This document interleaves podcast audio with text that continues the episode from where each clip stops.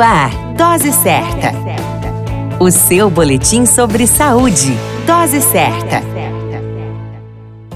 Olá, eu sou Júlio Cazé, médico de família e comunidade. Esse é o Dose Certa, seu boletim diário de notícias. E o tema de hoje é Março Lilás e o câncer de colo do útero com detecção precoce. De acordo com os dados do Instituto Nacional do Câncer, o INCA, o câncer do colo do útero é o terceiro tumor maligno mais frequente na população feminina, atrás do câncer de mama e do colo retal. E a quarta causa de morte de mulheres por câncer no Brasil. A detecção precoce do câncer é uma estratégia para encontrar o tumor na fase inicial e assim possibilitar a maior chance de tratamento. O exame preventivo do câncer do colo do útero, chamado Papa Nicolau, é a principal estratégia para detectar lesões precursoras e fazer o diagnóstico precoce da doença. O exame pode ser feito em postos ou unidades de saúde da rede pública ou privada que tenham profissionais capacitados. A coleta do material é realizada após a inspeção do colo com espéculo e a remoção da superfície desse colo com uma espátula, escovinha e depositada em uma lâmina de vidro para emissão ao laboratório capacitado para avaliação da amostra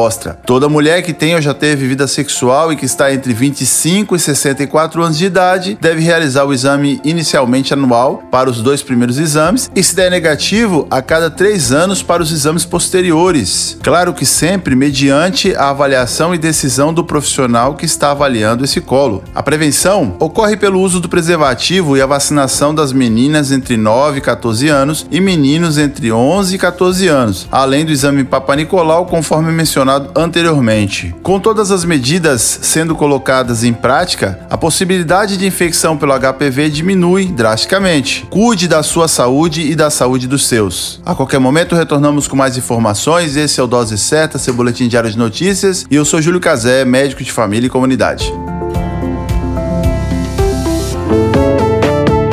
Dose Certa, o seu boletim sobre saúde. Dose Certa.